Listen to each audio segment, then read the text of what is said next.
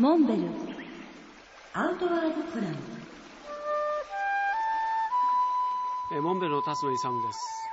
えー私の、まあ、20代の青春時代というのは、まあ、明けても暮れても山登り、まあ、それも極めて危険を伴うロッククライミングであったり、えー未踏のお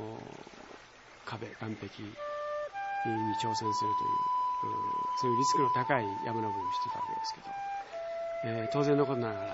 まあ、そういう危険な目に遭う機会もたくさんあって実は遭難事故にも遭遇したことがあります。まあ、そんな中で、えー実は次々自分の山仲間が山で命を落としていくというふうにさすがに考えさせられました。そんなある日、僕の山の先輩でもあるし、仕事の上司である方から、おい、カヌーやらんかっていうことの誘いを受けました。で一瞬、まあ、カヌーっていうのは、まあ、イメージ、なかなかできなかったんですけど、というのも、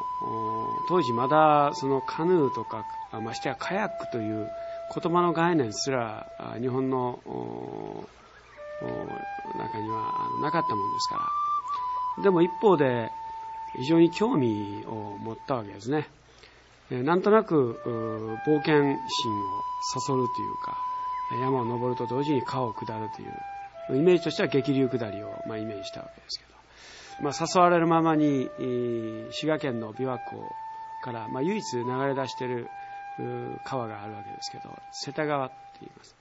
その、ちょうど流れ口のところに瀬田の唐橋という、まあ、有名な、これは東海道に、えー風景に出てくる橋ですけれども、このたもとで、えーカヌースクール、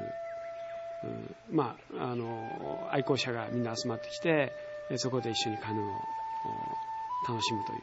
そういうところに連れて行ってもらいました。えーそこでカヌーに出会ったわけですね。